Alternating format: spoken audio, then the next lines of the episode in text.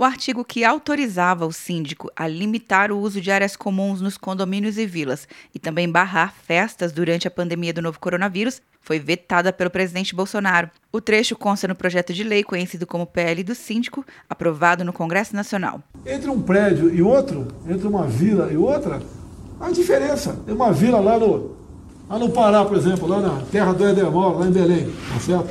E uma outra aqui da Carolina Detone, Santa Catarina, há uma diferença enorme.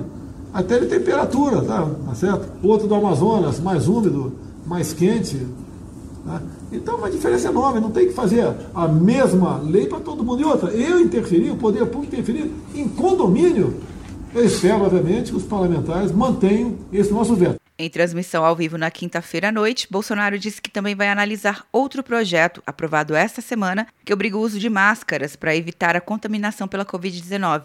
De acordo com o texto, órgãos e entidades públicas e estabelecimentos autorizados a funcionar durante a pandemia deverão oferecer gratuitamente as máscaras de proteção a seus funcionários. O projeto permite a retirada de pessoas que não estejam usando máscara ou oferecer a ela uma para que possa continuar no estabelecimento.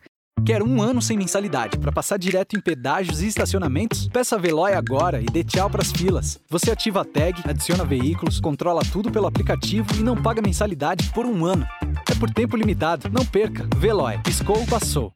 De Brasília, Luciana Castro.